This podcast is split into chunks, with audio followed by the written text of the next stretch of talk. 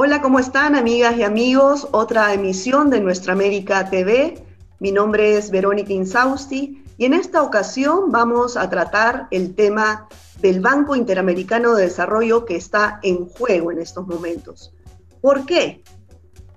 Bueno, ya viene eh, la política norteamericana contra Latinoamérica en una agresión constante. Recordemos que logró eh, desintegrar la UNASUR ha habido una guerra permanente contra los gobiernos progresistas de la región. Hemos visto eh, esta última eh, prácticamente eh, golpe de Estado contra Evo Morales, garantizado legalmente por la OEA gracias al ejercicio de su secretario puesto por Norteamérica también, Almagro. Hemos visto también cómo en los últimos años Norteamérica ha instalado bases militares en Colombia y en Brasil con miras hacia nuestra Amazonía.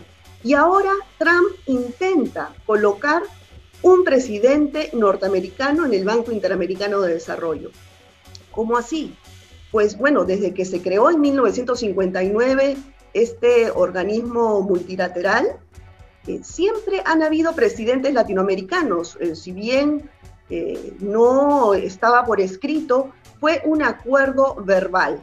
Esto, eh, por primera vez, en esta ocasión, eh, Trump está ha, impuesto, digamos, a un candidato y no es cualquier, no es un economista, no es un especialista en finanzas, es nada menos que el principal promotor, se trata de Mauricio Claver, el principal promotor de la desintegración de UNASUR y de los ataques constantes bélicos contra Cuba y Venezuela.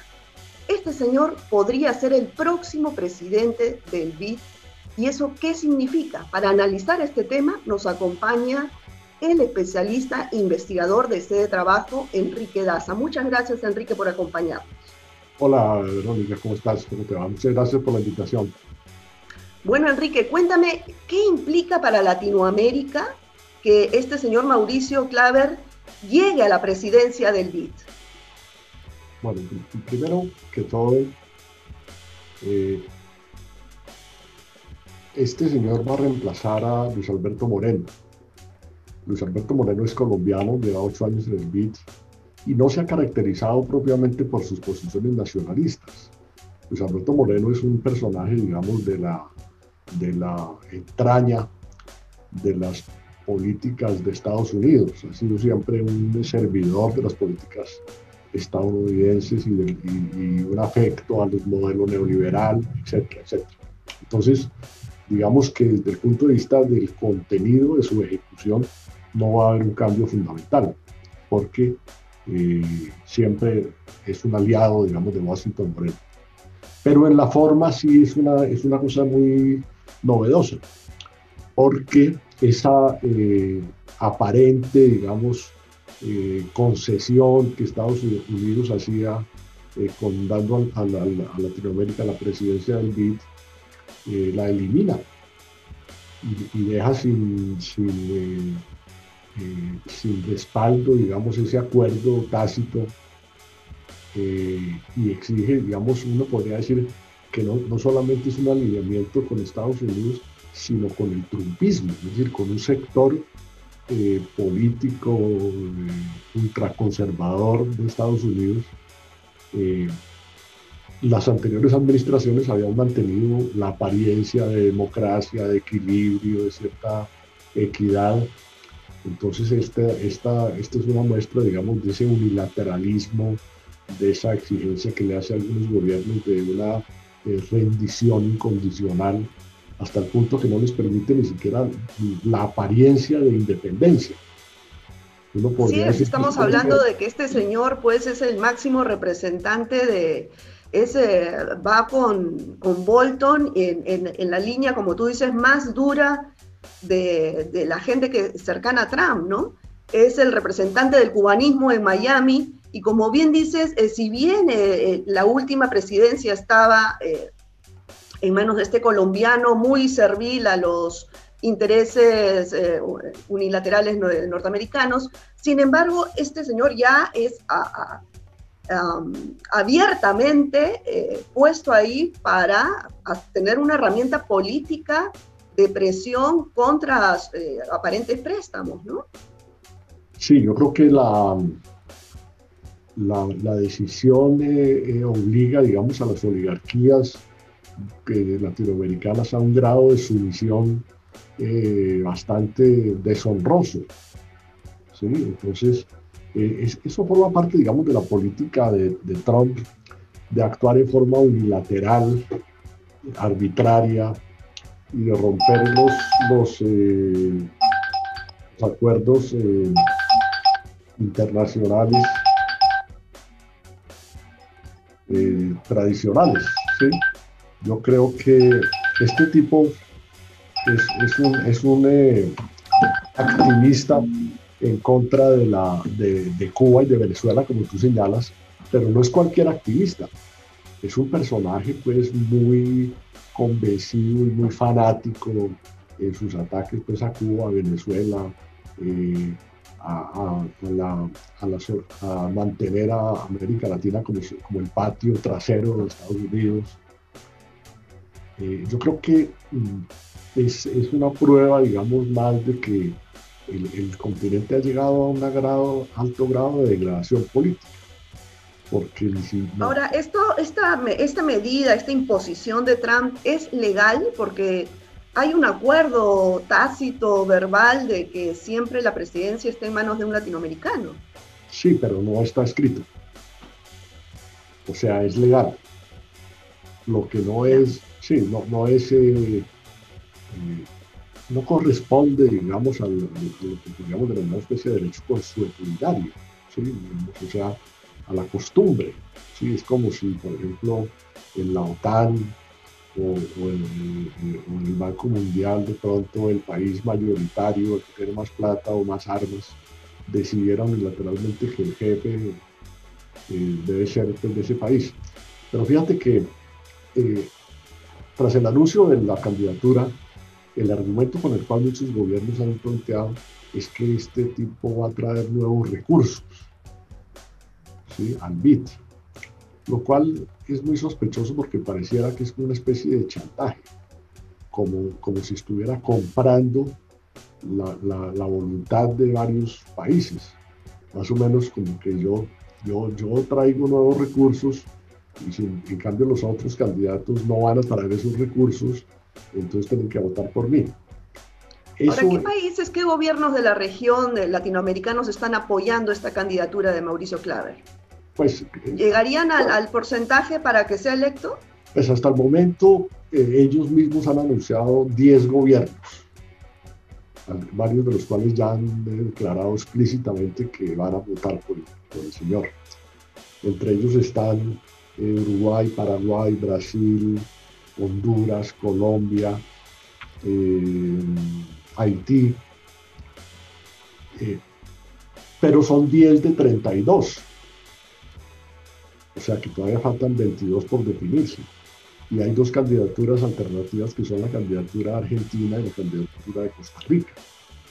Uno podría esperar que, que esas candidaturas la de, la Argentina no puede tener el apoyo del Mercosur porque ya Brasil, Uruguay y Paraguay dijeron que iban a apoyar a, este señor eh, Mauricio Claver. Y es posible que la de Centroamérica pudiera tener algún apoyo de los países centroamericanos y del Caribe, porque los países, digamos, como, como Venezuela, pues no, no, está en esa decisión.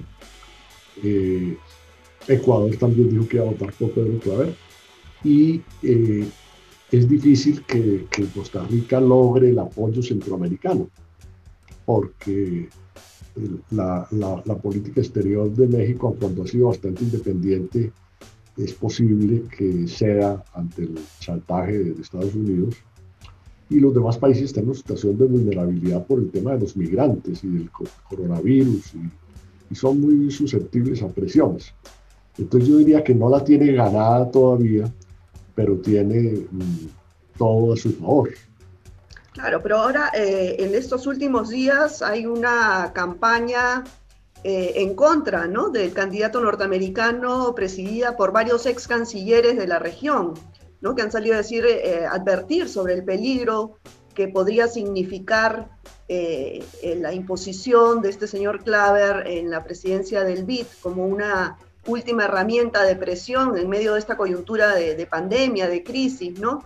Eh, ¿Tú crees que ellos logren que esta, esta cruzada, digamos, que se ha iniciado, logre resultados positivos? ¿Crees? Porque lo que ellos piden es posponer las elecciones que van a ser en septiembre para noviembre, para después de las elecciones internas en Estados Unidos, esperanzados en que Trump no se relija, ¿no?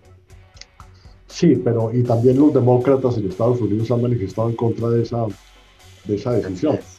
Lo que pasa es que mm, yo creo que estos presidentes o cancilleres que se han pronunciado en contra representan un poco una posición más afín al Partido Demócrata de Estados Unidos y una cierta oposición, digamos, al trumpismo o al conservatismo.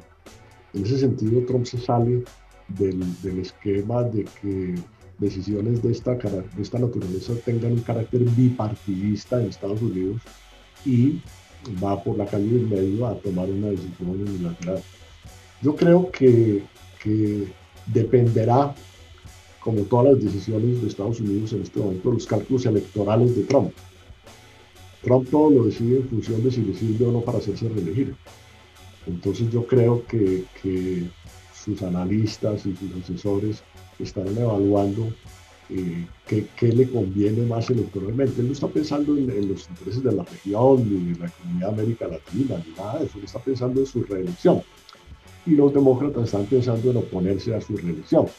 Si los demócratas ven la posibilidad de que eso les reste algún apoyo de la comunidad latina, en Estados Unidos van a aprovecharlo.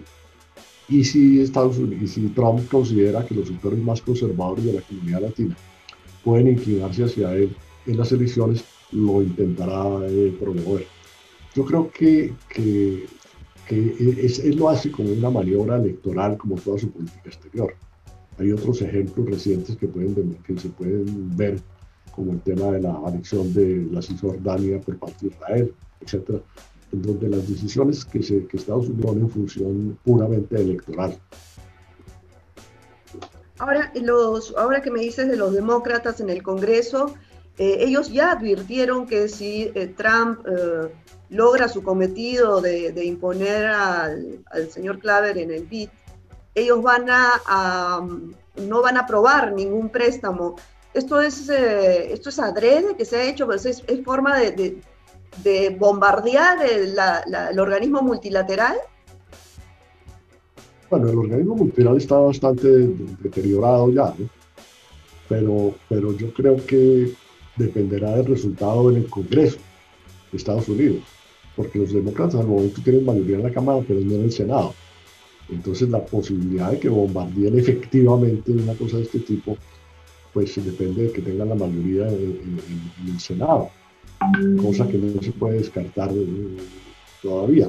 Pero yo creo que la situación, digamos, en el Senado eh, va un poco en contra de, Trump.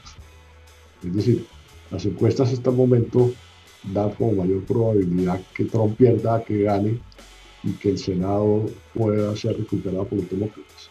Pero no hay que hacerse demasiadas ilusiones, porque la conducta de los demócratas ante temas como Venezuela y Cuba es la misma que la de los republicanos, en esencia. El tema de las sanciones, el tema del cerco militar, la intervención en los asuntos de los países. Hay algunas diferencias en cuanto a la forma y la oportunidad cada de estas cosas, pero los demócratas son profundamente eh, en contra de la integración. Fíjate que fue en, en gobiernos demócratas que se destruyó, como tú señalaste hasta el comienzo, UNASUR, se debilitó la CELAC, todos los procesos, digamos, de integración que había se acabaron prácticamente y fueron reemplazados por, por, pues, por la OEA, que, que, no tiene ninguna eh, viabilidad como mecanismo de integración regional, y eso fue durante, durante gobiernos demócratas.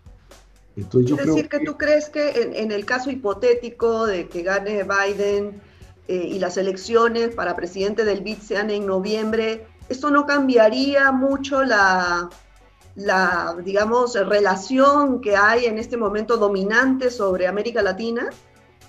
Yo creo que no, yo creo que no la cambiaría como lo prueba el hecho de la política demócrata durante ocho años eh, en, materia de préstamos. Yo pienso que el, flujo de préstamos, eh, etcétera, eso depende más de la disponibilidad de recursos y de, y de la geopolítica mundial en estos momentos. Estados Unidos ha venido retirando de múltiples acuerdos internacionales y ha venido disminuyendo sus aportes a entidades como las Comisiones de Derechos Humanos, la OMS, etc. Entonces yo no veo ninguna eh, actitud favorable en esta administración a, inyectar recursos adicionales al BID y que los demócratas lo hagan dependerá pues de la, de, la situación económica que se presente en el próximo gobierno, que, la cual creo que no va a ser muy favorable. Estados Unidos ha disminuido los rubros de, de apoyos eh, económicos a, todo el mundo, a, Colombia, a, México, a Centroamérica. bueno, y definitivamente ahora más que nunca con esta crisis sin precedentes, ¿no?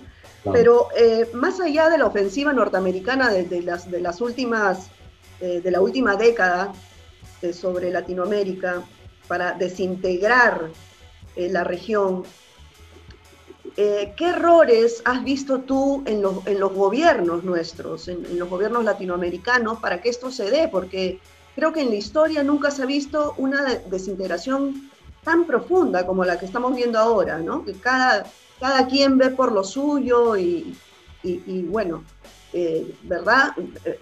En realidad esto no, no se había visto antes, ¿no? Lo que se pudo lograr con los gobiernos progresistas eh, hace unos años con la conformación de UNASUR, pues se diluyó rápidamente. Bueno, en realidad la división siempre ha existido, porque aún en el momento más eh, eh, espléndido, digamos, de la integración suramericana y latinoamericana, siempre estaba dividido en, en dos sectores. Había un bloque que era el bloque Chile, Colombia, Perú, México antes de Andrés Manuel López Obrador, que era el bloque que ha suscrito tratados de libre comercio eh, con Estados Unidos y está completamente alineado a sus políticas. Lo que pasa es que los gobiernos eh, alternativos eh, hacían mayoría en, Latinoamérica y en Sudamérica. Entonces, se, digamos, se, se logró pactar una serie de fórmulas que no se pudieron profundizar porque no hubo la oportunidad para profundizarlas. Tuvieron un gran significado político y simbólico, pero no tuvieron una profundidad institucional y económica. Entonces, no es que América Latina estaba muy unida y ahora se dividió, no. Siempre ha habido una división importante.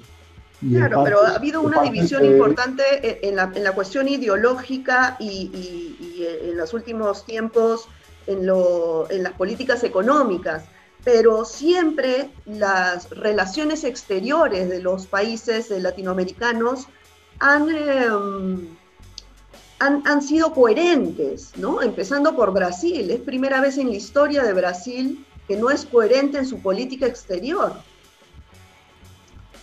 Sí, yo pienso que la, la, la situación de Estados Unidos y la forma como la percibe el gobierno de Trump está... Eh, haciendo que, el gobierno eh, obligue a estos países a, hacer eh, actos públicos y demostraciones de, sumisión y de subyugación que otros gobiernos no los habían pedido. Pero también es muy doloroso reconocer que los gobernantes están dispuestos a hacerlo porque, porque digamos que, que, el gobierno de Estados Unidos exija pues, sumisión y adhesión e incondicionalidad, pues no es nada nuevo. Lo nuevo es que haya unas oligarquías tan antinacionales y tan entreguistas que accedan a, a estas, casi que podemos denominar caprichos o imposiciones o, o arbitrariedades de Estados Unidos sin siquiera pueden ser resistar. En otras oportunidades aún gobiernos proestadounidenses han tenido cierta dignidad para mantener las formas y las apariencias y, y, aparecer como si fueran pues, muy independientes, aunque no lo sean. Pero esto desvela la, la, la profundidad de la crisis de Estados Unidos, que está obligada, está obligado a exigir pues incondicionalidad y que está viendo su espacio político y económico mundial retroceder. Entonces yo creo que... Así es, así es. Justamente, justamente ahora que hablas de eso, hace unos años en, una cumbre de la CELAC los mandatarios pues este, eh, nombraron la región Latinoamérica como un territorio de paz. Hoy en día es un territorio en disputa económica y geopolítica, ¿no? Entre Estados Unidos y por otro lado Rusia y China.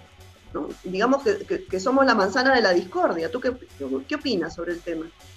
Yo opino que no. No. que no somos la manzana de, la discordia. Yo creo que lo que, lo, que lo que está en disputa es no China y Rusia, cuya influencia en América Latina es insignificante, y que han ¿Tú Crees? Porque, por ejemplo, Argentina, Bolivia, Perú, todas las, eh, las mayores eh, inversiones económicas en minería, en gas, las tiene Rusia y China. Pero hoy en día. China y Rusia están eh, obligando o condicionando sus inversiones o su, o su comercio a que Colombia o cualquier país de América Latina adopte un determinado modelo económico. China y Rusia negocian con cualquiera, con países de derecha, de izquierda, de centro, y, y tienen una clase de ayuda no condicionada uno puede ver a China negociando con países pues como, como Ecuador, como Perú, que tienen gobiernos pues muy derechistas, ¿sí? O sea que China no hace una utilización ideológica de su comercio ni de sus inversiones. En cambio Estados Unidos sí.